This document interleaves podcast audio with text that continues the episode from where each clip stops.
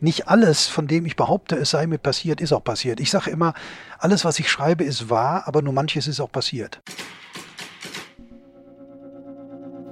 Hi, ich bin Salwa Humsi und ihr hört unterwegs mit Frank Gosen. Frank Gosen ist ein Autor und Kabarettist, der am liebsten darüber schreibt, was er kennt.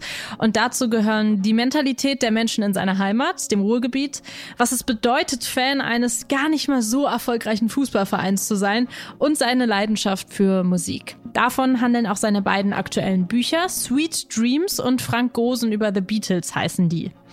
Während unserer gemeinsamen Bahnfahrt von Bochum nach Frankfurt erzählt er mir Anekdoten von seiner Interrail-Reise durch Europa, warum er vieles seiner Oma zu verdanken hat und er berichtet von einem Ereignis, das sein Leben verändert hat.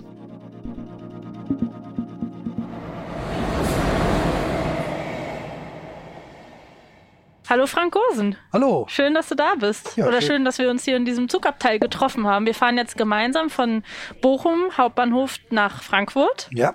Flughafen, muss man mhm. sagen. Und da hast du eine Lesung. Aber nicht am Flughafen, sondern in Frankfurt Höchst. Mhm. Und äh, da fahre ich dann noch weiter im mhm. neuen Theater Höchst, wo ich schon öfter war. Schönes Theater. Bei mir ist gerade auf der Reise schon ein bisschen was schiefgegangen, hatten schon eine Stunde Verspätung, aber wir haben es jetzt trotzdem geschafft. Aber dadurch hatte ich jetzt gerade das große Glück, noch eine Stunde am Bochum Hauptbahnhof verbringen zu dürfen. Oh. Am Bochum hat sich direkt von der schönsten Seite gezeigt. Grauer Himmel, es hat äh, geregnet, wir sind beide nass geworden. Was würdest du mir denn jetzt als eine Person, die heute das erste Mal in Bochum war, was hättest du mir geraten, hätten wir uns vorher schon gesprochen, was ich in dieser Stunde hätte machen sollen? Ich hätte dir einen Café empfohlen mhm. am äh, Bochumer Bahnhof, direkt hinterm Bahnhof. Äh, darf man da ein bisschen Werbung für machen? Lieber nicht. Äh, jedenfalls ist hinterm Bahnhof ein äh, Café, das es schon ewige Zeiten gibt, was mhm. auch immer noch genauso aussieht wie in der Zeit, als ich jung und knusprig war. Mhm. Und da kriegt man einen gepflegten Milchkaffee, kann sogar äh, was essen. Das hätte ich dir empfohlen. Weil bei Regen hätte es keinen Sinn gehabt, einen Stadtbummel zu machen. Und ansonsten wäre schönes Wetter gewesen. Was, was soll man in einer Stunde Bochum machen? Du bist ja der Bochum-Experte. Ähm, naja, äh, eine Stunde ist natürlich ein bisschen kurz. Dann mhm. hätte ich tatsächlich aber doch einen kleinen Stadtbummel empfohlen, allerdings mhm. in Richtung Bermuda-Dreieck, dem Bochumer Kneipenviertel, ähm, wo man eben tagsüber auch sehr schön äh, Kaffee trinken kann. Und äh, das ist halt alles Fußgängerzone. Ne? Mhm. Und äh, das ist jetzt nicht überall, das ist jetzt nicht eine, so pittoresk wie jetzt in, äh, weiß ich nicht, Bamberg oder mhm. in anderen historischen äh, Städten ist halt bei uns alles 50er äh, Jahre, 60er Jahre Ästhetik oder noch ein bisschen später. Aber äh, da kann man sich hinsetzen und einfach gucken, wer so vorbeigeht. Da sind schon manchmal ganz interessante Typen dabei. Ich glaube, dann habe ich eigentlich alles richtig gemacht gerade. Habe schon ein bisschen die Leute beobachtet. Ähm, du und wie fandst Ist dir irgendwas also, aufgefallen? Ähm, trostlos trifft schon. Aber ich muss sagen, ich bin ja Fan vom Ruhrgebiet. Also ähm, ich weiß nicht warum, aber irgendwie kann ich mich gut dafür begeistern. Ansonsten habe ich viele Leute gesehen, die sich einen Streuselkuchen geholt haben und einen Kaffee. Ein Mann, das fand ich ganz süß, der ist ins Café gegangen, hat sich einen Kaffee geholt, Streuselkuchen gegessen, 15 Minuten und ist wieder gegangen. Das finde ich immer süß, wenn Leute alleine sich draußen hinsetzen und einfach sich kurz was gönnen. Ja, der hatte wahrscheinlich auch eine Stunde gerade Zeit ja, ne? genau. und hat sich überlegt, da kaufe ich mir einen Streuselkuchen. Ja. Aber wie gesagt, bei dem Wetter sieht halt vieles äh, trostlos das aus. Das stimmt ne? natürlich. Berlin wäre jetzt auch nicht viel schöner gewesen. Ja. Ähm, sag mal, wenn du jetzt gerade zu einer Lesung fährst, wie bereitest du dich sonst irgendwie in der Zugfahrt, zum Beispiel, wenn du mit dem Zug zu einer Lesung fährst, hast du da irgendwelche Rituale oder irgendwie, wie du dich mental darauf vorbereitest? Aufgeregt wirst du ja jetzt wahrscheinlich mittlerweile nicht mehr sein. Oder irgendeine Tradition oder so, sowas? Ich bin jedenfalls nicht schon Stunden vorher äh, aufgeregt. Also mhm. ich bin jeden Abend, äh, bevor ich auf die Bühne gehe, ein bisschen aufgeregt, sonst hat man ja auch die nötige Spannung nicht. Da muss ja alles sein. Ähm, Ach, ja. immer noch, bist du immer noch aufgeregt tatsächlich? Ja, also, ah, ja. äh, also ich habe keine Angst. Äh, ich habe jetzt keinen Lampenfieber in dem mhm. Sinne, aber natürlich geht der äh, Puls ein bisschen hoch. Das möchte ich auch, mhm. weil äh, sonst äh, sonst äh, so Larifari da rausgehen, äh, das ist ja dann nicht gut, weil ich bei mir geht's ja. Ich lese zwar viel, aber so die Hälfte, Hälfte oder bisschen weniger ist eben auch äh, freies Erzählen und mhm. dafür muss ich schon ein bisschen drauf sein und äh, eine gewisse Bühnenspannung haben. Deshalb äh, geht dann zum Beispiel darum, zum richtigen Zeitpunkt noch was zu essen. Mhm. Ich kann also nicht äh, äh, kurz vorher noch äh, irgendwie Nudeln mit vier Käsesorten essen, Da habe ich ein Ritual im, ähm, im, äh, in der Garderobe. Ich habe dann, äh, wenn ich von zu Hause komme, mein Butterbrot oder mein Brötchen dabei, das mager belegt ist und dazu eine Cola Zero, um ein bisschen Koffein noch zu äh, bekommen. Also das ist mir immer wichtig und dann gucke ich oft dann noch eine Folge von irgendeiner Serie. Wirklich? Ähm, Vorher noch mal so komplett in so eine andere Welt? Ja, gerne äh, was Witziges. Also mhm. zum Beispiel, was ich, äh, was sich äh, sehr bewährt hat vor äh, Vorstellungen, ist äh, Curb Your Enthusiasm, mhm. die legendäre Sitcom von Larry David. Also da schmeiße ich mich weg, was ja Vorbild für Pastewka mhm. war und so. Aber wenn ich gerade in einer sehr spannenden Thriller-Serie bin, dann die auch. Also da versuche ich dann so bis äh, 20 Minuten oder eine halbe Stunde vorher fertig zu sein damit. Ja, äh, das finde ich aber bemerkenswert. Ich habe das bei so Freunden und Freundinnen von mir, die in der Mittagspause sich dann nochmal eine Folge von einer Serie angucken, wenn die irgendwie Homeoffice haben und dann sich äh, was zu essen gemacht haben und eine Stunde irgendeine Sendung gucken. Das kann ich nicht. Ich nee, schmeißt mich so raus dann, glaube ich. Mittagspause auch nicht. Äh, es ist halt, ähm, ich würde zum Beispiel nicht machen, wenn ich jetzt ein ziemlich neues Programm habe. Ne? Mhm. Oder bei einer Premierenlesung oder so. Mhm. Da, da bin ich natürlich äh, nochmal ganz anders aufgeregt. Aber heute in äh, Frankfurt lese ich aus dem Beatles-Buch, ich glaube, das ist die um die 50. Äh, Lesung. Mhm. Ähm, äh, da weiß ich ja schon ungefähr, was ich mache und äh, da, da kann ich das dann äh, schon. Und manchmal gucke ich auch Nachrichten. Wenn mhm. ich dann 19 Uhr in der Garderobe sitze, dann gucke ich dann die Heute-Sendung und so. Ähm, oder äh, also ich früher habe ich immer gelesen, aber äh, das ist dann da, dafür bin ich dann doch äh, da, ich komme beim Lesen zu sehr runter. Mhm. Und ähm, eine Serie, die hält mich immer auf so einem gewissen Spannungslevel und da muss ich auch selber nicht so viel äh, bei tun und ähm, äh, deshalb hat sich das eigentlich ganz gut bewährt. Und um auf das Zugfahren zurückzukommen, ich habe schon so Angewohnheiten beim Zugfahren. Erstmal, ich äh, hole mir immer noch am Bahnhof äh, einen Kaffee ähm, weil man zwar mittlerweile den äh, Kaffee auch im Bordbistro ganz gut trinken kann, den Milchkaffee, aber es passiert dann halt schon mal, äh, dass äh, das Bordbistro gerade äh, nicht einsatzbereit ist, sagen wir mal. Mhm. Will da jetzt gar nicht so drüber herziehen.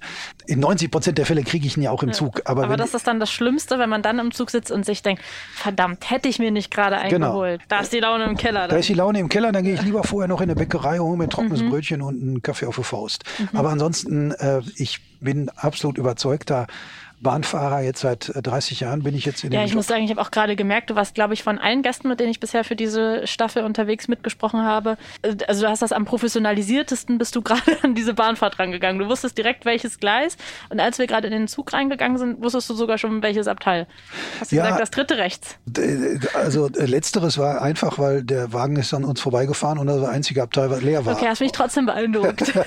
in Bochum ist es halt so, die Ferngleise sind drei und vier und fünf und sechs und drei und vier fahren Richtung Westen, also Richtung Essen und fünf und sechs Richtung äh, Dortmund mhm. und dann weiter Bielefeld, Berlin und so. Und äh, das hat man dann einfach äh, äh, drauf. Der Bahnhof ist halt nicht so groß. Ja, ne? ja das stimmt natürlich. Also im Berliner Hauptbahnhof könnte ich das nicht so genau sagen. Kannst du auch irgendwann. Also ich komme ja von Berlin gerade. Ich muss auch sagen, ich finde gerade das sind so im Alltag die schönsten Dinge, auch gerade jetzt, wenn man irgendwie viel Bahn fährt, wenn man irgendwann eine Routine hat. Ja. Also wenn man, äh, für mich zumindest persönlich, gibt bestimmt auch Leute, die es cooler finden, wenn man jedes Mal einen anderen Weg zur Arbeit läuft oder so. Aber ich finde, das sind so die kleinen Momente im Alltag, wo ich so richtig drin aufgehe, wenn ich weiß, ich fahre jetzt Bahn, da und dahin, ich weiß genau welches Gleis, ich bin top vorbereitet, ich habe den gleichen Snack wie immer dabei und ich weiß genau, da kriege ich jetzt das Brötchen, da freue ich mich drauf und das finde ich irgendwie befriedigend, wenn ich so quasi den gleichen Ablauf habe vor einer Bahnfahrt und dann ja. genau wie du weißt, da gibt es jetzt einen Kaffee und so. Ja, genau. Ja, ja. Und man kann anderen Leuten helfen. Mhm. Das äh, ist aber mehr so aus Eitelkeit, so nach dem Motto, Leute, ich weiß Bescheid, frag mich doch. Ja, also wenn man hier äh, manchmal Leute durch den Zug irren äh, sieht oder die, die dann ihren Platz nicht sofort finden, ältere Herrschaften. Einfach so. mal Frankosen ansprechen, der weiß genau, Bescheid. Ne, ich, äh, vielleicht kriege ich mal irgendwann so einen Anstecker von der Bahn, so also quasi Hilfs-Sheriff. Ja. Wenn mal was ist, fragen Sie mich. Ja, fragen Sie mich. Du schreibst in deinem Buch Sweet Dreams auch von deinen Interrail-Erlebnissen mhm. als Jugendlicher oder Spätjugendlicher. Interrail wird dieses Jahr tatsächlich 50 Jahre alt. Ja. Hast du da irgendeine Anekdote, die du von teilen kannst? Ja, also das war äh, 1984, das Jahr, in dem ich 18 äh, wurde. Und da bin ich mit einem Kumpel tatsächlich von Bochum aus losgefahren, erst nach Paris. Und die äh, interessanteste Anekdote steht gar nicht im Buch, weil ich die mhm. mal in einer kabarettistischen Geschichte verwurstet habe. Und die Geschichte ist nicht in dem Buch gelandet. Mein Kumpel und ich ähm, sagen wir mal, wir waren 18. Also das heißt, ähm, wir hatten nichts dagegen, äh, auf dieser Fahrt zum Beispiel auch junge Frauen kennenzulernen. Mhm. Und äh, mein Kumpel sah besser aus als ich, aber ich konnte besser Englisch. Das war eine unschlagbare äh, Kombi. Und in der Metro in Paris hatte er so äh, quer durch den Wagen mit Blicken mit ähm, zwei jungen Mädchen angebandelt und die, die dann aber aus den Augen nee, ich glaube, wir haben mit denen kurz gesprochen und dann mussten die aber woanders hin. Dann haben wir die aber im Zug nach Nizza wieder getroffen, haben uns mit denen ein bisschen unterhalten und äh, haben die dann in dem Hotel, das wir uns ausgesucht hatten, an der Rezeption vorgelassen. Die haben uns das letzte Zimmer weggeschnappt. Mhm. Haben wir die wieder aus den Augen verloren, sind ihnen dann in, de, in Portbou, in dem Tunnel, muss man ja immer wechseln, weil äh, Frankreich und äh, Spanien die äh, äh, unterschiedlichen Spurbreiten haben, sind wir ihnen nochmal über den Weg gelaufen, haben die wieder aus dem Auge verloren und dann haben wir sie in Albufeira an der Algarve in Portugal nochmal wieder getroffen. Da haben die aber schon den Eindruck gehabt, wir hätten sie gestalkt. Oh, okay. äh, da waren die, das waren zwei junge Schwedinnen aus Kiruna mhm. und äh, äh, die haben sich dann äh, in, in Albufeira aber ziemlich schnell dünne gemacht. Also da, ich habe in der Geschichte schreibe ich es ein bisschen anders äh, und ähm, aber äh, tatsächlich ist dann da, äh, sind wir denen nicht näher gekommen. Und was ist so ein Ereignis, was dir am meisten im Kopf geblieben ist von der Interrail-Reise?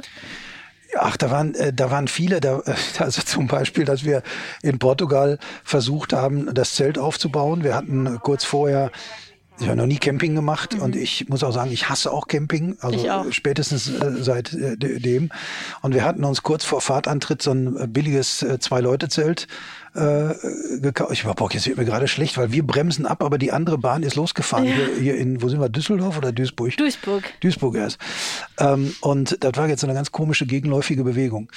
Ähm, egal, auf jeden Fall haben, haben wir so ein kleines Zwei-Leute-Zelt gekauft für 90 Mark und dann haben wir das in, äh, in Portugal versucht aufzubauen. Und der Boden war steinhart, weil es da auch schon lange nicht mehr geregnet hatte, war 40 Grad im Schatten, den es nicht gab.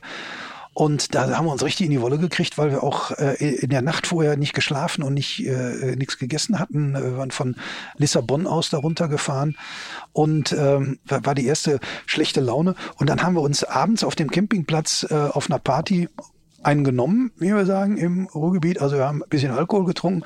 Und am nächsten Morgen wurde ich schon um sieben Uhr verkatert wach und es, der Zelt hatte ungefähr 60 Grad. Oh Gott. Weil das war nicht gerade atmungsaktiv. Mhm. Ne?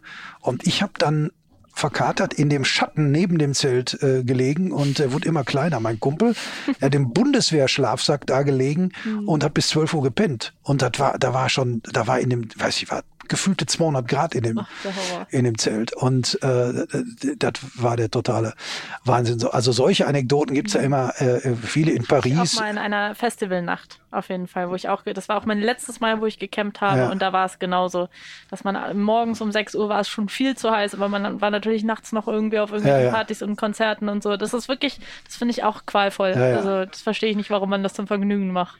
Ja, aus, aus dem Alter bin ich auch raus. Und damals in, war ich in dem Alter und fand das trotzdem blöd. Ich war noch mal, Ich glaube, man muss auch nicht in dem Alter jemals sein, zu campen. Ja, ja, ich war noch mal mit einem anderen Kumpel äh, äh, auf dem Campingplatz in Oberbayern. Da hatten seine Eltern so einen äh, festen äh, Wohnwagen. Also der war immer da, aber der war eben dann auch schon aus den 50ern. Das war mhm. auch, äh, aber da waren wir wenigstens nur zu zweit äh, drin. Die Familie hat da zu siebt, glaube ich, mhm. Urlaub gemacht. Also das, äh, da habe ich äh, seitdem habe ich absolut keine Lust mehr auf, äh, auf Camping.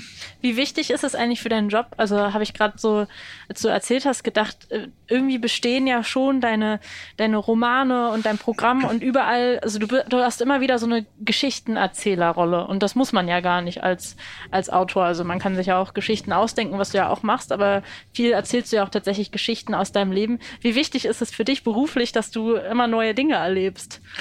ja, schon äh, ziemlich wichtig, ne? wobei ich sagen muss, nicht alles, von dem ich behaupte, es sei mir passiert, ist auch passiert. Mhm. Ich sage immer, alles, was ich schreibe, ist wahr, aber nur manches ist auch passiert. Mhm.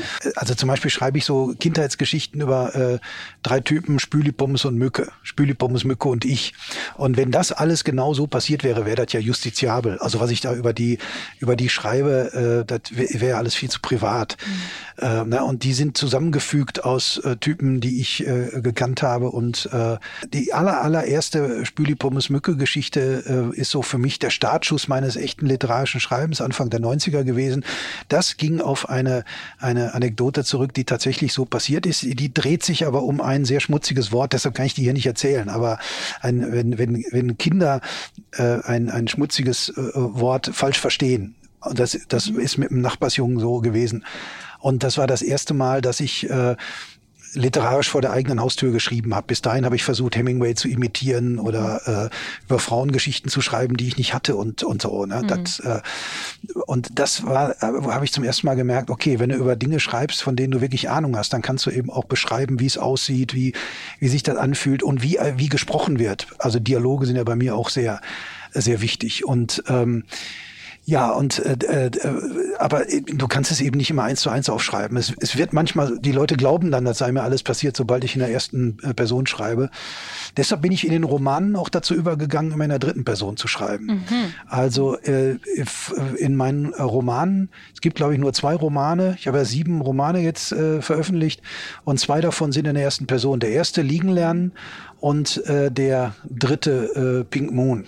Ich sag ganz ehrlich, hat bei mir nicht geholfen. Ich habe trotzdem gedacht, dass ja. das alles erlebt. Aber, bei Aber das ist ja nicht unbedingt schlimm. Also nee, nee, zum nee, Beispiel die, bei Sweet Dreams dachte ich, du erzählst aus deinem Leben. Es ist mir natürlich da bewusst, so viel, dass, man, äh, ja. dass man viel dazu dichtet und so. Das macht man zum Beispiel beim Radio auch. Also ja. da ist auch jede dritte Geschichte, die man moderiert, hat mir dann ein Kollege erzählt und 30 Prozent dazu gedichtet. Also so läuft es halt einfach. Ja.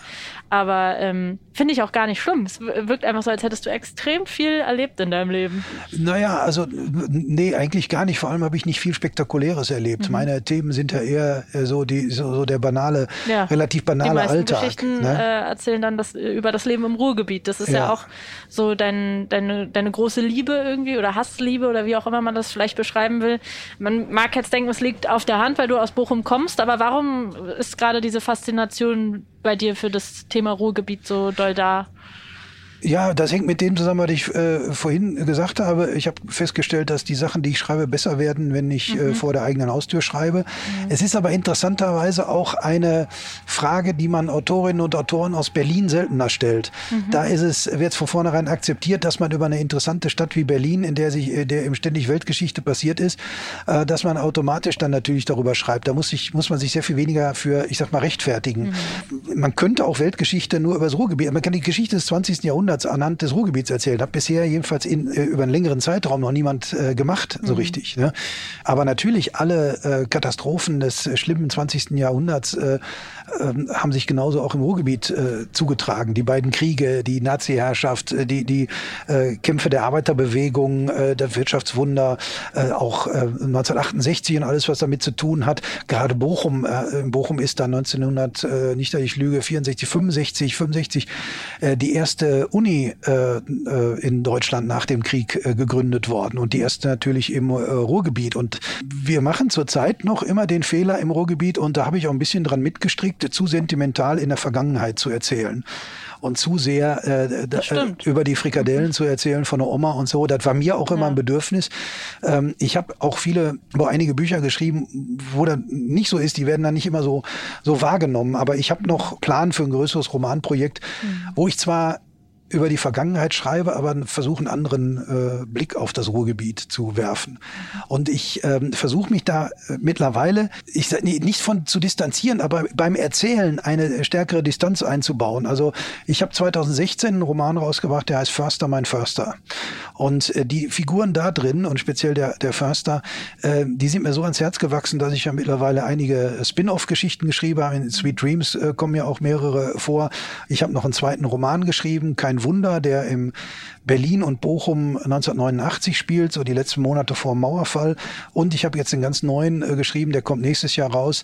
Da ähm, äh, trainiert Frenge, der Kumpel von äh, Förster, eine Fußballmannschaft und Förster ist sein äh, Co-Trainer, mhm. weil ich ja auch mal Jugendtrainer war. Und über die kann ich eben ähm, ähm, ja da stärker eine literarische Distanz einbauen über diese Figuren und das interessiert mich äh, total. Also hast du quasi wie so eine Art Welt aufgebaut, so dein eigenes Hogwarts, sage ich jetzt mal. Ja, genau. Und ähm, spinnst die dann immer weiter durch verschiedene Charaktere. Genau, das, da wird auch noch mehr kommen. Wenn nicht äh, Corona gekommen wäre, hätte ich jetzt einen Roman fertig über Försters Zeit in den 90ern, als er äh, Theater gemacht hat. Ich habe auch freies Theater in den 90ern äh, gemacht und es gibt in, in, in dem Förster-Kosmos halt die große Liebesgeschichte mit äh, Martina, der Schauspielerin, die heute Tatortkommissarin ist und ähm, die beiden haben zusammen sich in den 90ern, die haben sie in den 90ern kennengelernt und da freies Theater gemacht, also so richtig so einem winzigen Theater mit äh, Schweineblut auf der Bühne und äh, was so dazu äh, gehört. Aber als ähm, Corona kam, ähm, konnte ich mich darauf nicht mehr konzentrieren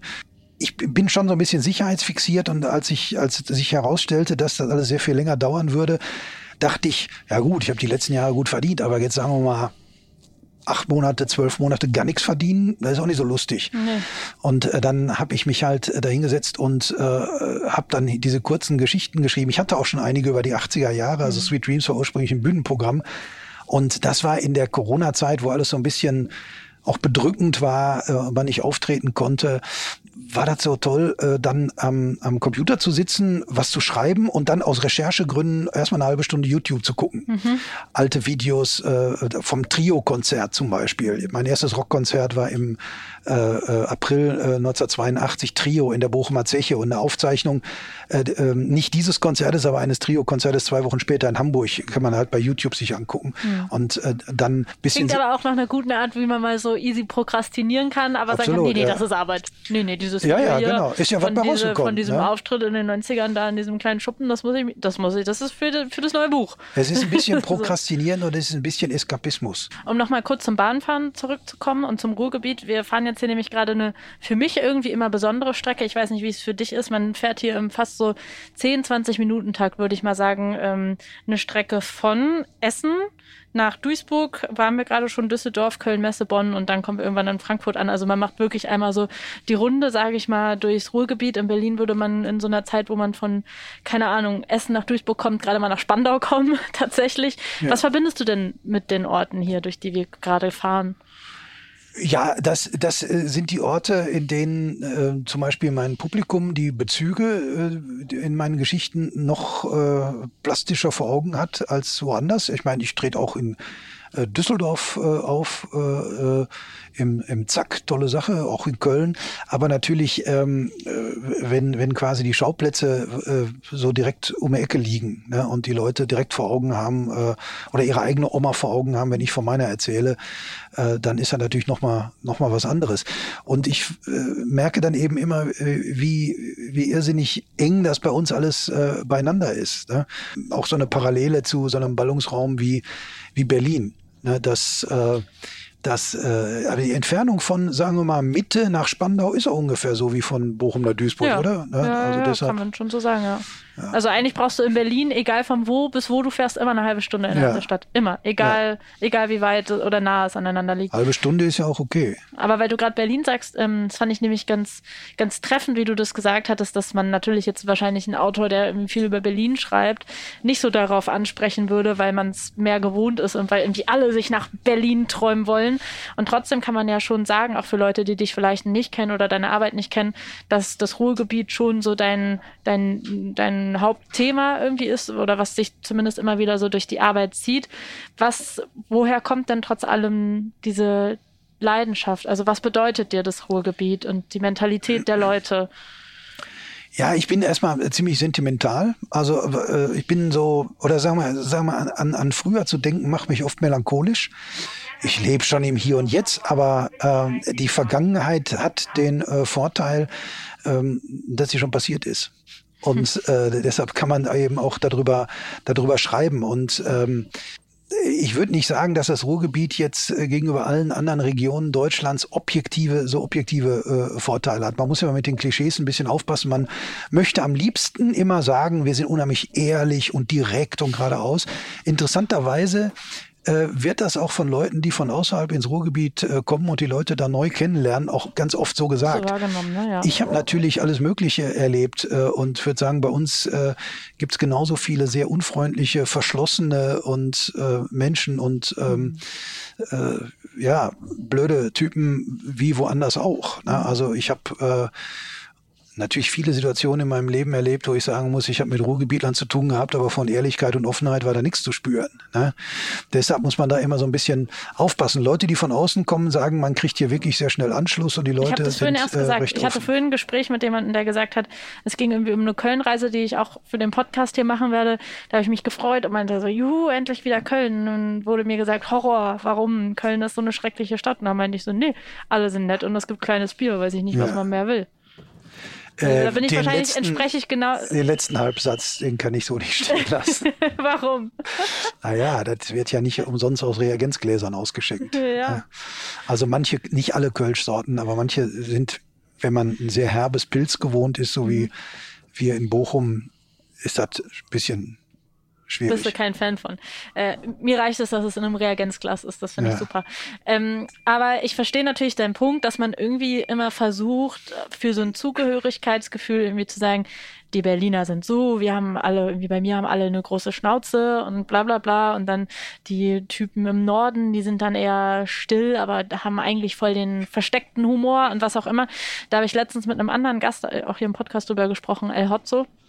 Äh, und der meinte, dass, dass also er hat quasi die These auch aufgestellt, dass wir uns das alles so ein bisschen schönreden. Also dass es das eigentlich gar nicht gibt. Dass man das, wenn man jetzt irgendwie zum Beispiel in die USA gucken würde, in irgendein Dorf oder so, dass man da eigentlich genau das Gleiche sagen würde. Ja, die sind alle total verschlossen, aber wenn du erstmal mit dem Bier trinkst, dann sind die super witzig drauf. Das ist eigentlich überhaupt nicht, dass wir nicht so individuell sind, wie wir denken. Was, was sagst du dazu? Gibt es wirklich so diese Ruhrgebietsmentalität oder reden wir uns das nur schön? Interessantes Statement. Mhm. ich werde oft gefragt, äh, wie denn ähm, das Publikum, äh, wie unterschiedlich unterschiedlich das Publikum ist mhm. bei meinen Veranstaltungen, ob ich jetzt in München lese, Frankfurt wie heute, äh, Hamburg, Berlin ähm, oder im Ruhrgebiet. Und ich muss sagen, äh, die landsmannschaftliche äh, Zusammensetzung des Publikums finde ich jetzt gar nicht so wichtig, vielmehr die soziale Zusammensetzung. Wenn zu viele Leute, so professionelle Rotweintrinker da sitzen, die zusammenzucken, wenn ich auch mal Scheiße sage, dann ist das nicht gut. Also solche Leute gibt's. Ja, also klar. Also sagen wir mal, wenn, wenn man jetzt, äh, gut, mittlerweile, selbst wenn nicht viele Leute kommen, kommen die Leute äh, wegen mir und wissen, mhm. was, was sie erwarten. Aber wenn man früher, als man Mixshows gemacht hat oder mhm. so und die Leute erwarten politisches Kabarett, was ich nicht mache, mhm. äh, dann kommt ihnen das, was ich vielleicht mache, total äh, banal vor. Mhm. Ähm, also äh, ich bin immer froh, wenn da Leute drin sitzen, die schlau sind, aber auch nicht zu schlau, also ungefähr so wie ich, äh, die auch ein bisschen Selbstironie haben. Das ist zum Beispiel beim Thema Fußball enorm wichtig. Mhm. Ich, äh, äh, mein zweites großes Thema ist ja Fußball. Mhm.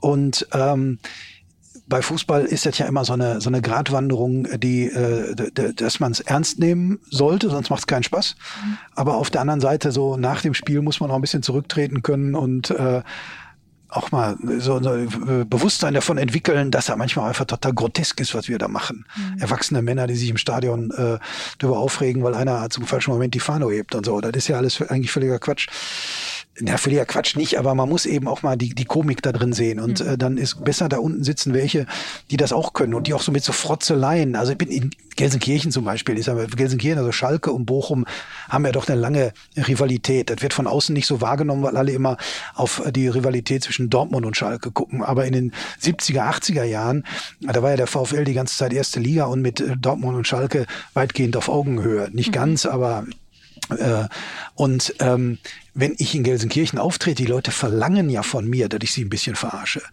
Ich bin letztes Jahr in Gelsenkirchen-Bur auf dem Marktplatz da aufgetreten und die Oberbürgermeisterin von Gelsenkirchen hat mich angesagt und am Ende gesagt, weil Schalke gerade abgestiegen war, mhm. ich soll doch bitte keine Witze über Fußball machen, ich soll nichts über Fußball erzählen. Da gucken die schon alle. Die wollten natürlich unbedingt, dass ich was über Fußball ja. sage. Und denen war völlig klar, dass ich natürlich sie nicht ganz ungeschoren davonkommen lassen kann, dass sie jetzt abgestiegen waren. Und wir sind ja aufgestiegen. Und ich habe denen dann, bin dann erstmal total freundlich äh, gewesen, aber ich finde es mhm. total schade, dass Schalke abgestiegen ist. Da gucken die schon schon völlig irritiert und äh, ich sage, nee, das ist mal, ohne euch macht die erste Liga doch nur den halben Spaß, mhm. wozu ich auch stehe. Also das gehört für mich einfach dazu, in der ersten Liga gegen, gegen den FC Schalke zu spielen. Dann habe ich noch ein paar freundliche Bemerkungen gemacht, bis die alle große Fragezeichen, Fragezeichen im Gesicht hatten.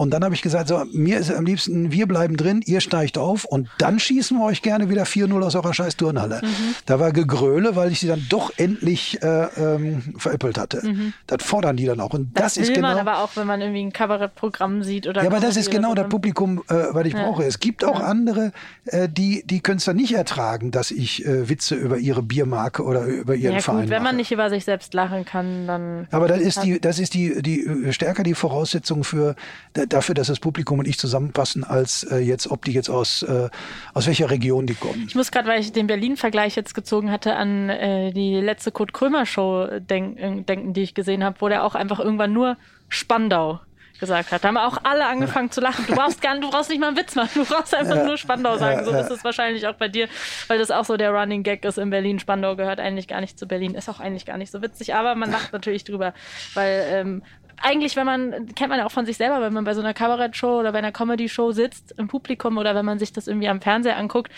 häufig lacht man ja auch einfach nur darüber, weil man denkt, ja, habe ich verstanden ja, den Witz oder äh, kenne ich oder so. Du kommst ja selbst nicht aus so einer typischen Bergbaufamilie, aber sagst trotzdem, dass du dadurch, dass du in Bochum aufgewachsen bist, viel von dieser Kultur und von der Mentalität mitbekommen hast.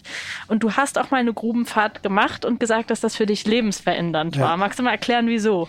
Ja, ich habe zwei äh, Grubenfahrten in einem noch arbeitenden Bergwerk äh, gemacht. Ähm, und lebensverändernd war das deshalb, weil man sich einfach nicht vorstellen kann, was das für Bedingungen sind, was das wirklich heißt, 1000 Meter unter der Erde zu sein. Ähm, ich war bis dahin nur im Bochumer Bergbaumuseum gewesen. Da gibt es ein Anschauungsbergwerk, das ist 17 Meter tief, 17 Meter unter der Erde und äh, da ist die äh, Kohle an die Wand geklebt, weil die ja in 17 Metern da eigentlich nie ist. Und dann war ich im Bergwerk West in Camp Lindfort und später nochmal auf Auguste Victoria in Mahl.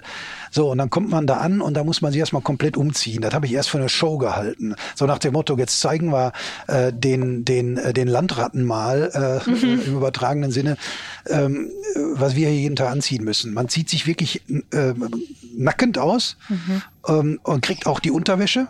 Wirklich? Ja, ist wirklich so. Aber es Warum? Ist, das weißt du, wenn du später wieder nach oben kommst, mhm. weil du hast äh, ähm, um da vorzugreifen, wo, wo, du überall Kohlenstaub hast. Das kannst du dir nicht vorstellen. Nein.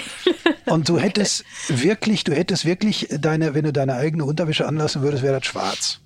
Okay. Und du kriegst dann diese grobe äh, äh, Unterwäsche, die natürlich, äh, die, der Vorteil davon ist, die kann sehr heiß gewaschen werden, die ist auch schon sauber, mhm. aber die ist natürlich nicht fabrikneu. Ne? Mhm. So, dann kriegst du diesen schweren äh, Anzug äh, und dann kriegst du zum Beispiel diese Beinschützer. Man darf nicht Schienbeinschoner sagen, weil die einmal ganz rumgehen, auch hinten die Wade bedecken. Und schwere Stiefel mit Stahlkappen drin und so. Und da denke ich auch, jetzt wollen sie uns hier aber richtig. Stell ich mir ja schon so vor, dass man da gar nicht drin laufen kann. Das in der ganzen Uniform. Ist, äh, das ist nicht ganz so leicht. Ja. Dann kriegst du diesen Gürtel, dann die äh, dicke, sehr schwere Batterie für die Grubenlampe oben auf dem Helm. Du kriegst den Helm auf und dann kriegst du auch eine Brille auf. So, und dann kommst du in diesen Förderkorb. Nicht Förderkorb, aber in diesen Aufzug da. Ich habe den Namen vergessen. Und dann fällst du da 800 Meter tief. Das rast ja darunter ist der totale Wahnsinn. Druck auf Ohren und alles. Also dieses sinnliche Erlebnis geht dann da schon, äh, geht oben schon los und dann fällst du in diesen Schacht rein auf 800 Meter Tiefe und dann bist du da unten und du hast. Warst also, du da nicht klaustrophobisch oder irgendwie sowas? Na, erstmal in einem Aufzug geht's ja noch. Das ist einfach nur mhm. ein großer Aufzug wie äh, in, einem, äh, in einem Bürogebäude auch. Okay. Und dann kommst du da äh, in die, ich glaube, da nennt man dann Strecke. Da ist noch, da ist noch sehr hoch ausgebaut, da hast du noch Platz, aber du merkst sofort eine ganz andere Luft. Mhm. Äh, da in Bergwerk West war irgendwie 35 Grad oder so, sehr, sehr hohe Luftfeuchtigkeit. Pum, die Leute, die unter der äh, Schutzbrille noch eine richtige Brille hatten, die konnten schon erstmal nichts mehr sehen. Ähm, und äh, äh dann läufst du und läufst du. Also Bergwerk West ging noch, aber äh, auf Auguste Victoria, da sind wir zu so einer Hängebahn äh, gegangen und dann sind wir da nochmal fünf Kilometer gefahren oder so. Du gehst also in Marl in die Erde und bist dann irgendwo äh, unter einer ganz anderen Stadt. Zum Teil bist ja unter dem Rhein. Ne? Also unter dem, äh, unter dem Rhein, da muss man sich mal, du hast tausend Meter Gestein über dir, du machst, ist irre. Und dann, was man sich nicht vorstellen kann, ist, die Art von Stille, wenn mal alle die Schnauze halten und mal die Luft anhalten, und die Art von Dunkelheit, die, an, wenn die alle die Lampen ausmachen. Das ist eine Art von Dunkelheit, die kennst du hier nicht. Die kennst du über Tage nicht. Die gibt's auch über Tage nicht. Weil irgendwo ist immer ein kleines bisschen Licht. Da drehst du durch. Mhm. Ne, wenn, du, wenn du da zart, du kriegst auch vorher eine DIN A4-Seite mit Ausschlusskriterien. Äh, besonders hoher Blutdruck, Klaustrophobie ah, ja. und, und okay. was weiß ich. Also, und du musst immer bedenken, es steht da auch drin, es dauert mindestens 30 bis 45 Minuten, bis ein Notarzt da sein kann. Ne? Und wenn du da Schiss hast, dann darfst also du nicht machen. Ich krieg Beklemmung, wenn ich mir das vorstelle. Ich bin jetzt eigentlich nicht der Klaustrophobisch. Ich war nur, ich war nur, ich war ja nur zwei, drei Stunden da unten. Ja. Ne? Dann guckst du dir alles an. Da musste ich einmal musste ich so, äh, äh, so mich so so bücken. Mein Bauch schrammte über so eine Maschine und über mir war das Hangende und da komme ich gerade so durch. Da wurde mir auch ein bisschen komisch. Da muss ich so zehn Meter so so so so, so gehen und äh, dann bis ich wieder stehen konnte. Und dann war ich ja nur, ich glaube, ich war zwei zwei drei Stunden unten. Fährst wieder hoch und dann äh, gibt's äh, irgendeinen Eintopf. Das ist Sitte. Früher gab's immer noch Schnaps. Der Besucher auf dem Bergwerk äh, kriegt Schnaps. Geht natürlich heute in politisch korrekten Zeiten nicht mehr. Aber da weißt du, da sitzt du dann schon so, weißt du, von wegen Ellbogen nicht auf dem Tisch. Da geht nicht mehr anders. Verstehst du, die Jungs, die sind da in äh, Bergwerk West sieben Stunden nur am Tag, weil acht Stunden geht gar nicht, ne, weil es da so besonders warm war. Mhm. Aber du bist da so, hängst schon da und dann kannst du nur noch mit dieser, weißt du, äh, Leute, die die der, den Löffel mit der ganzen mit der ganzen, Hand. mit der ganzen Faust nehmen, ne? Weil äh, filigrane Bewegungen gehen schon gar nicht mehr. Ja, ja. Da sitzen alle da, haben die Kohleränder so auf den auf den äh auf den Jochbeinen mhm.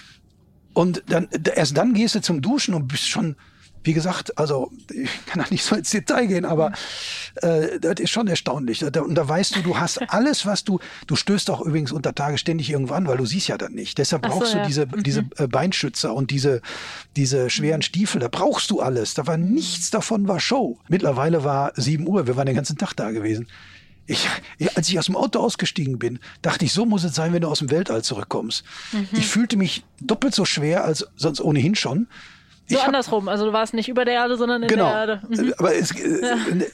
ich schleppte mich so auf mein Sofa, wirklich wie im absoluten Klischee, mhm. eine Pulle Bier äh, äh, geholt und habe meine Frau gebeten, mir das Abendessen zu machen. Mhm. Ich war fix und foxy. Und ich glaube auch, man muss, man muss das einmal mitgemacht haben, äh, um diese Gegend zu verstehen. Denn eine Sache, die auf jeden Fall unter Bergleuten äh, stärker ausgebildet sein musste, war Solidarität. Mhm. Ähm, weil du unter Tage ja aufeinander angewiesen bist. Zum mhm. Teil auch auf Leute, mit denen du über Tage vielleicht gar nichts zu tun haben willst. Ja, aber du kannst dir nicht, ja. du kannst dir nicht aus dem Weg gehen. Historisch gesehen, ich bin ja auch das Einzige, was ich mal äh, gelernt habe, wo ich eine Ausbildung habe, ist Historiker. Ähm, hatte der Bergbau auch immer die mit Abstand höchsten, mit den mit Abstand höchsten Organisationsgrad.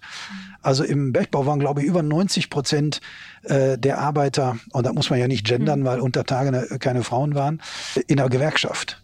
Und äh, in einer in einer christlichen Gewerkschaft oder in einer ganz linken Gewerkschaft, da gibt's ja auch in, ganz viele, so eine totale Bandbreite. Die waren ja, da waren ja nicht alles äh, äh Kommunisten. Religion, Riesenthema für äh, Bergleute äh, gewesen. Wenn du ein Kilometer Gestein über dir hast, äh, da, naja, wirst, na, da fängst du an, an höhere Mächte zu glauben. Aber bei dem historischen Punkt würde ich tatsächlich gerne mal kurz bleiben, weil ich mir vorstellen kann, dass heutzutage seit 2018 der Kohleausstieg äh, beschlossen wurde, viele eher denken, dass das vielleicht noch relativ frisch ist, dass das irgendwie so ein politisch aufgeladenes Thema ist. Aber das äh, spielt ja in deinen Büchern auch ein, eine Rolle, zum Beispiel jetzt bei Sweet Dreams da das Zechensterben, das ging ja so in den 60er Jahren los. Das heißt, es war schon viel, viel früher politisch aufgeladen. Ich kann mir vorstellen, dass das viele gar nicht so auf dem Schirm haben.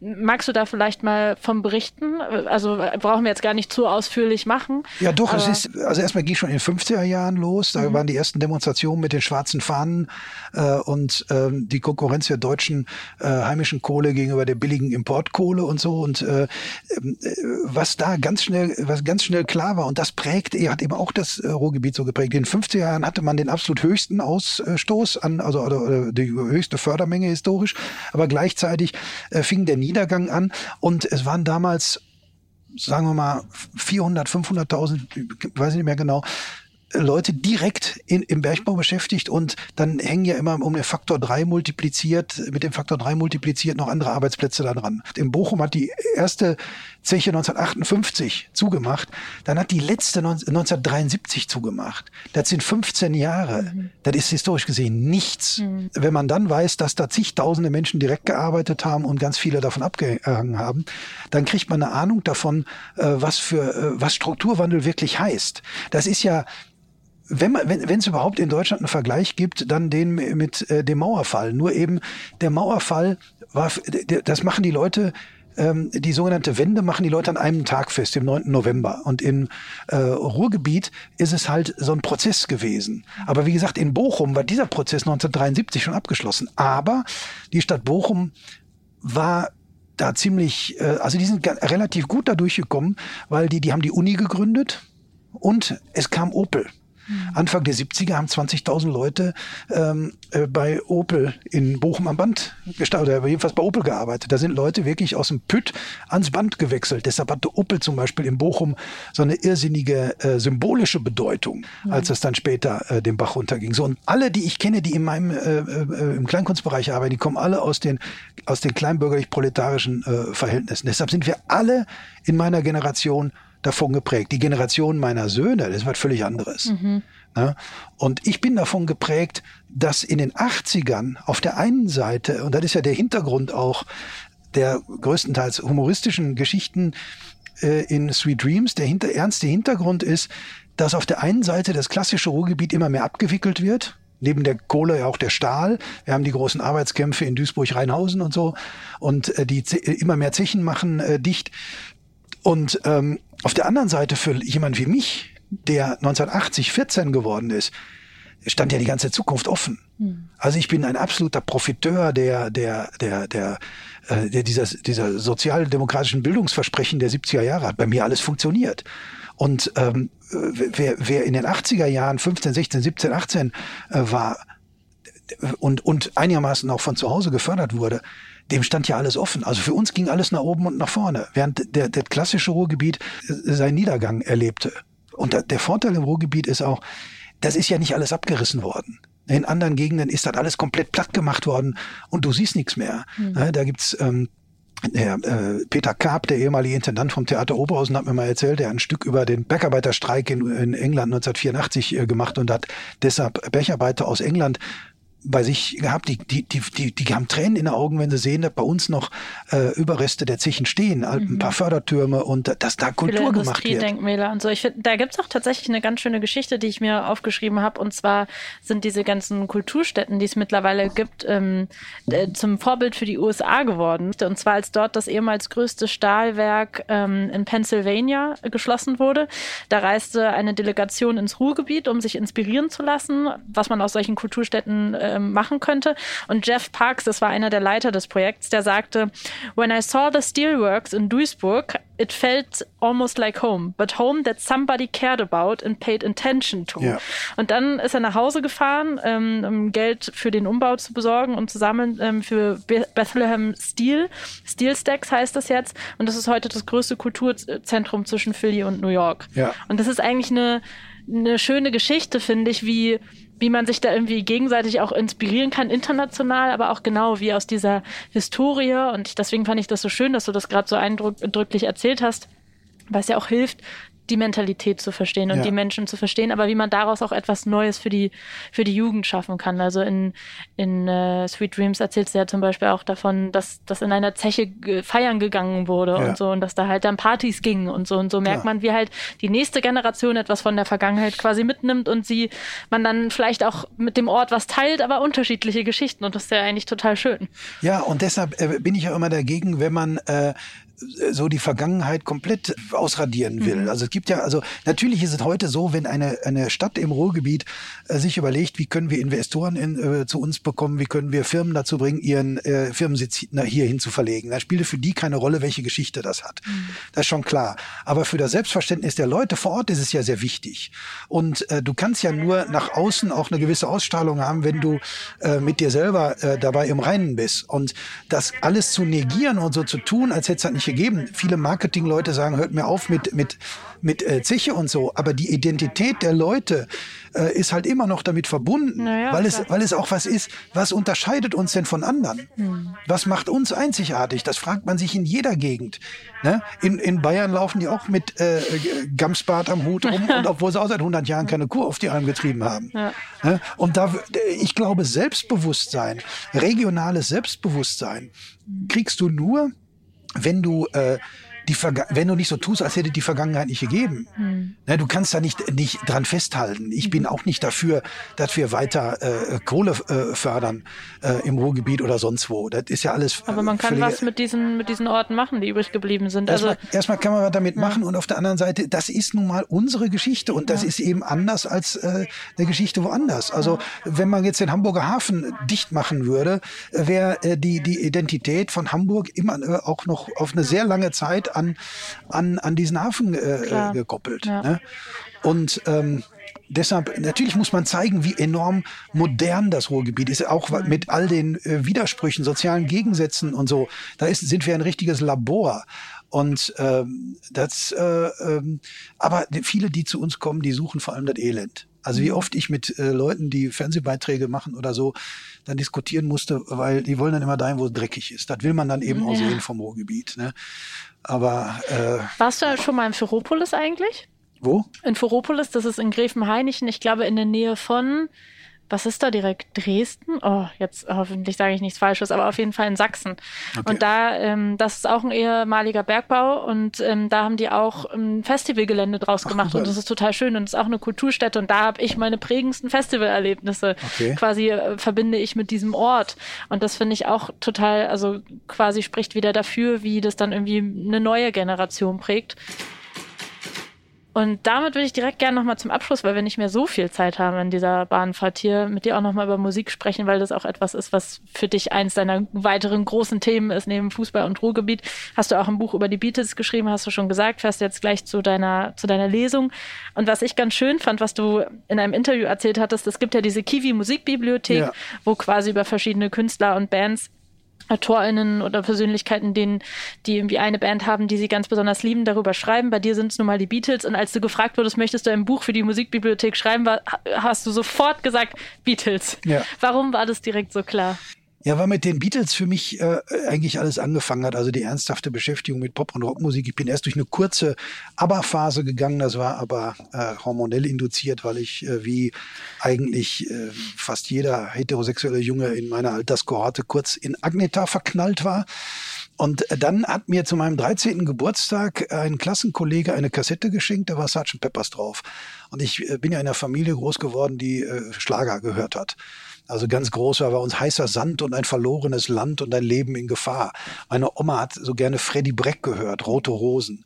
Äh, Karel Gott, äh, die, diese ganzen Sachen und ZDF-Hitparade und was weiß ich alles. Und dann Lucy in the Sky with Diamonds. Das klang wie nichts, was ich jemals äh, gehört hatte. Und das hat mich total reingezogen. Dann habe ich mich sofort angefangen mit der mit den äh, vier Typen zu beschäftigen. Ich war von Anfang an äh, großer John Lennon-Fan, weil mich dessen äh, Radikalität so äh, beeindruckt hat, weil ich überhaupt nicht so radikal war und auch immer bis heute nicht bin. Ist auch dein Lieblingsbeatle, ne? Ist mein Lieblingsbeatle, wobei mhm. ich äh, natürlich auch ein Riesenfan von Paul McCartney mhm. jetzt bin. Äh, Im Alter vielleicht sogar ein bisschen mehr, weil mich als, äh, weil mich als junger Mensch eben diese Radikalität von John Lennon fasziniert hat. Aber heute sage ich natürlich, oh, Bob Dylan hatte schon recht. Der hat nämlich mal gesagt, John muss immer die Hosen runterlassen. Und das ist mir ein bisschen, mittlerweile ein bisschen zu viel Seelenstriptease. Und das ist bei äh, Paul McCartney dann ein bisschen kanalisierter. Mhm. Ne? Hat man früher vielleicht nicht so geil gefunden, finde ich aber heute ähm, angenehmer. Und Paul McCartney konnte natürlich auch immer weiter Platten machen, im Gegensatz zu John Lennon. Wer weiß, wo der noch, was mhm. der noch alles äh, hätte schaffen können. Auf jeden Fall, ähm, dass ich dann den Beatles komplett verfallen bin, hatte dann mit Schwarzarbeit zu tun. Mein Vater hatte eine kleine Elektroinstallationsfirma und der hat dann in einem äh, Bochumer Geschäft Radio Zerfass die so äh, Radios und Stereoanlagen verkauften, aber eben mhm. auch ein äh, paar Schallplatten, hat er nach Feierabend so ein paar Steckdosen angeschlossen. Und dann hat er den für mich lebensverändernden Satz gesagt, gib mir kein Geld, gib mir lieber ein paar Platten für meinen Jungen. Und dann äh, hat er mir das blaue Album mitgebracht, auf blauem Vinyl, was ich total irre fand, das rote Album und äh, Abbey Road. Und Abbey Road als Picture Disc. Und ähm, von da an hatten sie mich dann komplett äh, verhaftet. Und ähm, ja, ich habe mich dann mit der Leidenschaft draufgestürzt, die man nur in dem Alter haben kann, weil es da für mich echt nichts anderes äh, gab, eine ganze Zeit lang jedenfalls. Äh, ich habe dann mich aber auch ähm, da ein bisschen erweitert. Also mich hat dann allgemein die Musik der 60er und 70er Jahre äh, interessiert. Das ist bis heute die Musik, die mir äh, die mich am sentimentalsten macht. Auch sicher äh, 80er Jahre Party-Music, aber so, so dieses klassische Singer-Songwriter-Tum, also ausgehend von den Beatles und in den 70er Jahren äh, diese ganzen ähm, so West Coast-Sachen, Jackson Brown, Crosby, Stills Nash und äh, äh, dann Fleetwood Mac äh, das, und, oder dann eben nicht West Coast, aber Songwriter Billy Joel. Mhm galt früher immer als ein bisschen uncool, auch Bruce Springsteen. Also eigentlich ist meine Basis in erster Linie Beatles und dazu Bob Dylan, äh, Stones und äh, Springsteen. Mhm. Das würde ich sagen, sind die wichtigsten Einflüsse. Und äh, bei Springsteen, sagen wir mal, wenn, es hätte auch Springsteen am Anfang stehen können bei mir. Nur es waren halt die Beatles, aber Springsteen ist mir insofern so nahe, weil da habe ich echt den Eindruck gehabt, der schreibt über, äh, der schreibt seine Songs über Leute äh, bei uns in der Straße. Ja. Ja, also äh, New Jersey, dieses kleinbürgerliche in New Jersey, mhm. das könnte die Alleestraße in Bochum sein. Also soll, Und soll, da sind wir wieder bei der These, dass die Mentalität überhaupt nicht einzigartig ganz genau, ist. Ja, mhm. genau. Also mein Vater war jetzt nicht äh, äh, so ein klassischer Proletarier wie der äh, Vater von Bruce Springsteen, weil er äh, Kleinunternehmer ein mhm. Mannbetrieb war. Und mein Vater war auch nicht so, äh, war nicht, äh, äh, hatte keine Depressionen und hat auch nicht an seinen Sohn weitergegeben, war nicht so sprachlos wie der von Bruce Springsteen. Also die Unterschiede sind da größer, aber mein Vater, meine ganze Familie, also bei meinem Vater ist halt, der ist früh krank geworden und äh, die, die geplatzten und zertretenen Träume, äh, um die es bei Bruce Springsteen geht, die kenne ich aus der eigenen Familie und die sind auch bei mir literarisch noch nicht äh, nicht in dem Maße behandelt, wie sie wichtig waren. Mhm.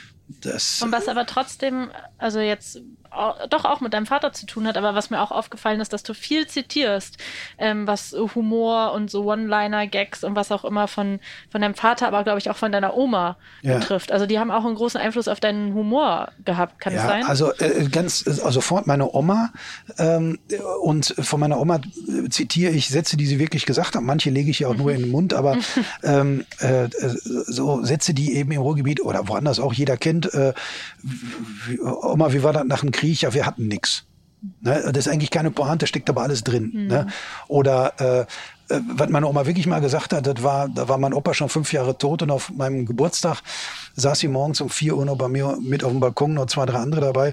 Und da wurde sie von jemandem gefragt, ob sie sich nicht mal wieder einen Kerl, Kerl anlachen wolle. Ne, jetzt, wo mein Opa schon fünf Jahre nicht mehr da war. Und meine Oma sagte, wie gesagt, er hatte einen Weizenjunge vor sich stehen und hatte so eine Lord Extra in der, äh, in, zwischen den Fingern und sagte, ich brauche keinen Mann mehr für die Wohnung. Und das ist natürlich, äh, das kannst du nicht erfinden. Mhm. Ne? Oder wie meine Oma mal vor ihrer Haustür überfallen worden ist ähm, und wurde richtig zu Boden gestoßen, war richtig hässlich aufs Gesicht gefallen und hat dann, als die Polizei gefragt hat, wie viel Geld geklaut geworden sei, waren tatsächlich so 80 Mark, hat sie gesagt, ja, 400 Mark waren in der Handtasche drin. ja. Und hat da doch, also ich meine, da muss ja. er, so cool muss er erstmal sein. Ja, ne? Jetzt äh, ist das ja alles verjährt.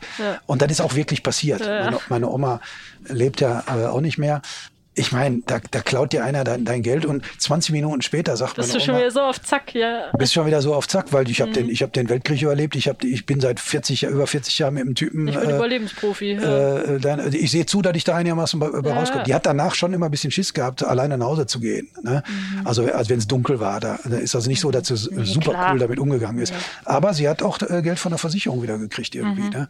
Deshalb hatte sie nicht so gerne, wenn ich das öffentlich erzählt habe. Aber ich hab, äh, ist dann egal. Und nee. Du musst da auch Autogramme geben. Die musste teilweise Autogramme Shows geben, ja, so, ja, ne? ja. Das ist auch weil, passiert. Weil ja. du sie so, also weil, weil die Leute, die deine Bücher und so verfolgen und dein Programm sie schon so gut kannten quasi. Ja, und speziell beim Zeltfestival in Bochum, was für mich immer der Höhepunkt des Jahres ist, wenn ich sie da nicht erwähnt habe oder zu wenig erwähnt habe, hat sie sich auch beschwert.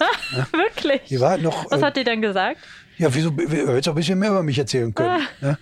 Und äh, dann habe ich sie immer, ich habe sie dann immer aufstehen lassen ja. und dann und, und so. Ach, und äh, die war ja noch, äh, die ist ja 94 geworden und noch ein halbes Jahr vor ihrem Tod war sie ja noch äh, bei mir beim Zeltfestival. Mhm. Dann haben ihre Urenkel sie äh, gestützt. Da war sie natürlich schon nicht mehr so, so, so gut zu Fuß, ist klar. Ne? Und mhm. ähm, da war dann so so unebene äh, ähm, äh, Metalldinger da und so.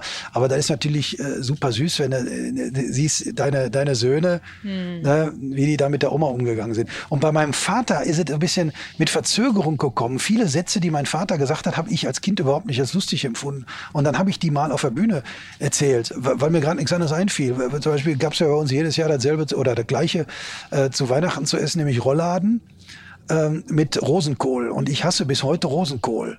Kartoffeln und Rosenkohl war da. Und mein, mein Vater hat mal den legendären Satz gesagt, den ich dann auf der Bühne einfach mal zitiert habe. Nee, wenn das Auge sich schon weigert. Und das ist ein, jedes Jahr ein Brüller und ich habe jedes Jahr fast Tränen in den Augen an der Stelle, weil äh, dann das ist ein Gag, den mir mein Vater äh, geschenkt hat und ähm, das ist dann immer der Moment, wo ich dann an der, auf der Bühne am intensivsten an ihn äh, äh denke und das kam so, so ein bisschen von seinem Vater, den ich gar nicht äh, richtig kennengelernt habe. Der ist gestorben, als ich anderthalb war. Und der war übrigens auch noch Bergmann. Ah, ja. Aber das habe ich dann eben nicht mitbekommen. Der ist 1967 schon äh, äh, gestorben. Und, und der hat wohl auch, eine Art, so wie sich Sprüche, Geschichte, wie Geschichte irgendwie weitergetragen ja, äh, wird, einfach durch Humor. Ja. Ähm, das hast auch mal in einem Interview erzählt, dass auch da, und so habe ich das tatsächlich noch nie betrachtet, weil Fußball ist überhaupt nicht meins, muss ich vor dir einfach so sagen. Äh, habe ich nie meinen Zugang zu gefunden. Ähm, aber dass gerade diese, diese Konkurrenz, die man auch im Fußball hat, dass da auch so ein Galgenhumor drin steckt. Ja. Und das fand ich auch nochmal eine total schöne Herangehensweise zu sagen, dass, dass das auch deinen Humor mitgeprägt ja. hat, diese Art, wie man, wie man über Fußball schnackt und ja, sich lustig aber, äh, macht über die anderen Parteien und ja, und über sich selber, wenn man einen Verein hat, der vielleicht häufig nicht so gut abschneidet oder so. Also wie sich so ein Humor über die Jahre zusammenbildet, vielleicht auf so eine, äh, zusammenstellt auf so eine gar nicht so klassische Art, finde ich irgendwie schön. Ja, gerade beim Thema Fußball ist es ja so, dass die allermeisten Fans sind von Vereinen, die nichts oder nur selten was gewinnen. Mhm es sind ja nur die Bayern, die ständig, die Bayern-Fans, die ständig was gewinnen. Hm. Ne? Aber äh, äh, Schalke müssen wir zurzeit nicht drüber reden. Äh, die sind früher mehrfach deutscher Meister geworden, aber die leiden darunter dass seit 50, über 50 Jahren nicht mehr. Hm. Äh, Dortmund auch schon lange nicht mehr. Aber Werder Bremen oder andere, also Vereine, die durchaus Erfolge haben. Aber natürlich leiden die Leute, die eigentlich die meiste Zeit daran. Hm. Die goldenen Zeiten sind dann immer relativ kurz. Und dann gehst du runter zu so Vereinen wie, was weiß ich, Hessen-Kassel oder äh, Darmstadt 98, die äh, Bundesliga gespielt haben, als ich in den, äh, irgendwann in den 70ern. Und dann siehst du, das gehört eben immer dazu, die Hoffnung darauf, dass es, dass es äh, besser wird. Und das ist eben überhaupt im Fußball, ist ja nicht wie im Basketball oder im Handball, wo alle paar Sekunden ein Tor fällt oder ein Korb. Im Fußball ist ein 3-0, ist ein torreiches Spiel. Hm. Na, also du sitzt da 90 Minuten und äh, äh bist happy, wenn ein einziges Tor fällt für deine Mannschaft, jedenfalls wenn die andere keins schießt. Mhm. Und das, das äh, ist also etwas, ein Tor ist was relativ Seltenes im Vergleich zu anderen äh, Sportarten. Und so ist eben, sind die, die Glücksgefühle, die du beim Fußball hast, eben auch so rar äh, gesät. Es sei denn, wie gesagt, du bist äh, mhm Bayern-Fan und dann nimmst du so die zehnte Meisterschaft in Folge halt irgendwie achselzuckend hin, wobei jetzt mittlerweile die Bayern-Fans aber selber drunter leiden und das heißt ja auch immer, dass die anderen einfach keinen guten Job machen, muss man mhm. auch sagen. Ne? Das liegt auch daran, dass Dortmund zu blöd ist. Aber äh, das ist so, ein, so, ein, so das Wesen des Fußballfans auf der ganzen Welt, ist dieses, dieses Leiden, auch dieses sich selber feiern. Mhm. Weil äh, eben sich selber feiern ist immer eine große, das ist zuverlässig, das kannst du immer machen. Ne? Dann, da bist du nicht so abhängig von der Mannschaft. Toll ist natürlich, wenn beides zusammenkommt. Und mhm. wir haben in dieser Saison 4 zu 2 gegen den FC Bayern gewonnen. Das, wir haben in der ersten Halbzeit 4-1 gegen Bayern geführt und dann das Spiel nicht mehr verloren. Das ist einfach, das sind die so die Momente, das ist natürlich auf dem, auf, auf, auf, auf dem Totenbett äh, denkst du an sowas noch. Ne? Wirklich, also, ist ja, das so? Ja, auf Tot, nicht als erstes, ja. aber sagen wir mal als viertes. Kann ich jetzt als Nicht-Fußballfan gar nicht nachvollziehen, aber ich glaube es natürlich, wenn du es mir so leidenschaftlich erzählst. Also bei richtigen Fußballfans, äh, richtige Fußballfans, die, denen kannst du auch nicht sagen, äh, viel Spaß. Weil viel äh, Spaß ist ja irrelevant. Also Spaß ist schön, wenn er dazukommt. Aber das Spiel kann ja meinetwegen totale Grütze sein. Ja. Hauptsache, wir haben am Ende äh, gewonnen. Also ich hätte gerne das Spiel gegen Augsburg jetzt, äh, das kann der totale Müll sein. Mhm. Wenn die in der 90. Minute noch äh, das Siegtor gemacht hätten, ist mir das ja völlig egal. Mhm. Also die, die Leute, die, die ins Stadion gehen, um richtig Spaß zu haben, die, die gehen auch äh, in die Oper oder, oder, oder in, in, in, auf ein Konzert, um Spaß zu haben. Das mhm. ist ja dann austauschbar. Mhm. Ne? Du, du gehst ja in, in, ins Stadion, um das äh, leidenschaftliche äh, Gemeinschaftserlebnis zu haben und äh, um. Aber dieses, das kann ja auch Spaß machen. Und diese, ja, das aber kann ja du, auch Spaß bedeuten. Äh, es ist der Spaß wird anders definiert. Du musst nicht 90 Minuten Spaß haben. Ja. Du kannst auch 90 Minuten aufregen und dann erleichtert sein, dass in der letzten Minute doch noch das Tor fällt. Mhm. Dass ich, ich, äh, Oder noch frustrierter nach Hause gehen. Ja klar, das ja. habe ich am Samstag gemacht. Sag mal, was ich unbedingt noch fragen möchte, weil ich so spannend finde zum Abschluss, ähm, nicht ganz zum Abschluss, aber zum Vorabschluss. Deine Oma und Opa haben im, Bochner, äh, im Bochumer Rathaus gelebt? Ja, ist genau. das richtig? Das ist Erzähl, absolut richtig. Das musst du mir nochmal erzählen. Ja, meine äh, Oma und mein Opa hatten eine Dienstwohnung im Bochumer Rathaus. Ja. Und äh, da hängen ja äh, ganz viele Anekdoten dran. Ich erzähle mal äh, die von, von aus folgender Richtung. Vor, äh, wann war das? Da muss so 2000 äh, sechs oder so gewesen sein, irgendwann um den Dreh. Äh, da war der Bochumer Rathaus 75 Jahre, hatte Jubiläum. Da stand in der Zeitung, sie hätten nicht genug Zeitzeugen. Und dann habe ich gesagt, ich kenne ja genug Leute bei der Stadt Bochum, gesagt, hier, ihr wisst doch, meine Oma hatte da gewohnt. Ja. Und äh, dann habe ich auf einer Feierstunde meine Oma auf der Bühne interviewt. Und äh, hinterher kam ein älterer Mann, der war noch älter als meine Oma und äh, sagte, sein Vater war ursprünglich der Heizer im Bochumer Rathaus gewesen, ist im Krieg gestorben und er selber hat als 14-Jähriger meinen Opa, der schon äh, äh, älter war, also muss er jünger gewesen sein als meine Oma, der Typ, hat meinen Opa angelernt. Weil er als, oh. als Kind schon, ich meine, das ist die Nachkriegszeit ja, gewesen. Ja. Er hat meinen Opa da angelernt ähm, und so die, die, die nötigsten Handgriffe äh, gezeigt. Und dann wurde, hat mein Opa diesen Job äh, übernommen. So hat der das erzählt. Und da war, war mein Opa zuständig für die Heizungen mhm. im Bochumer äh, Rathaus.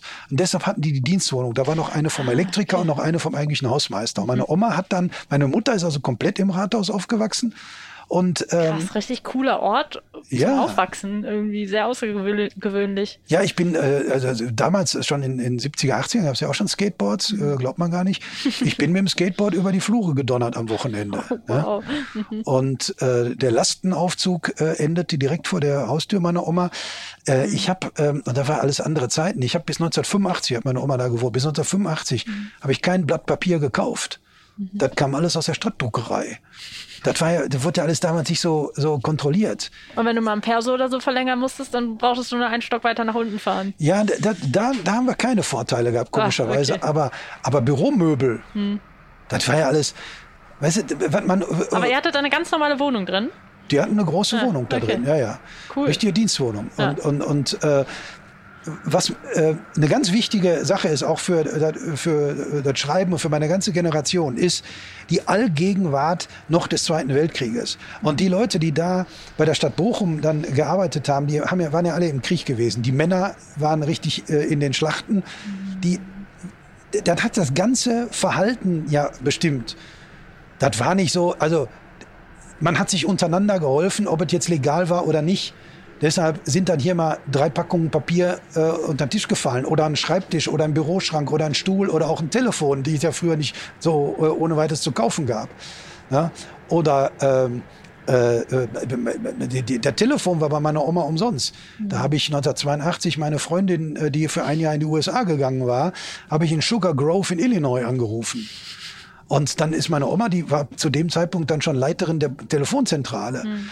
Die ist dann, äh, das ging nur sonntags, dann sind wir rüber in die Zentrale und da kam aus so einem vorsinnflutlichen Computerschrank auf so einem breiten Endlospapier so ein Gesprächsnachweis, welche Nebenstelle wo angerufen hat. Da hat meine Oma einen Meter Gesprächsnachweis rausgeschnitten. Und dann war das Thema ja. durch, weil Flatrate gab es da nicht, ja, das war schweineteuer. Nee, das war richtig teuer. Ja. Eine halbe Stunde mit USA telefonieren oh hätte Vermögen gekostet. Aber das war, die haben auch gesoffen wie die Löcher. Da kann man sie nicht vorstellen. Mhm. Ne, das waren Leute, äh, du, du, hast ja alles gehabt, Leute, denen äh, einzelne Finger fehlten, denen die einen äh, äh, kaputten Fuß aus dem Krieg hatten und so. Mhm. Die saßen ja auch immer in der, in der Fußgängerzone, saßen die Versehrten und haben irgendwelche Sachen verkauft.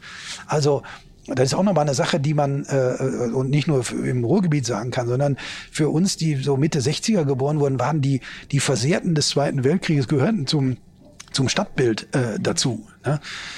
Äh, und, äh, und wie gesagt, und äh, in der, zum Beispiel bei der Stadt Bochum waren, hat das einfach eine Mentalität, so eine halblegale Mentalität äh, mit sich äh, gebracht. Äh? Also feiern konnten die ohne Ende. Das sagen aber auch andere Leute aus anderen Städten. Das ist nichts Ruhrgebietsspezifisches. Ja, aus wenig Mitteln das Beste rausholen. Ja, was ja. nicht passt, wird passend Und es wurde auch nicht alles so kontrolliert, weil die öffentliche Hand hatte eben auch noch Geld. Ja, Ne? Da, da war das dann ein bisschen egal. Aber äh, wie gesagt, das war natürlich abenteuerlich, äh, im Rathaus immer am Wochenende zu sein, weil meine Eltern waren sehr jung.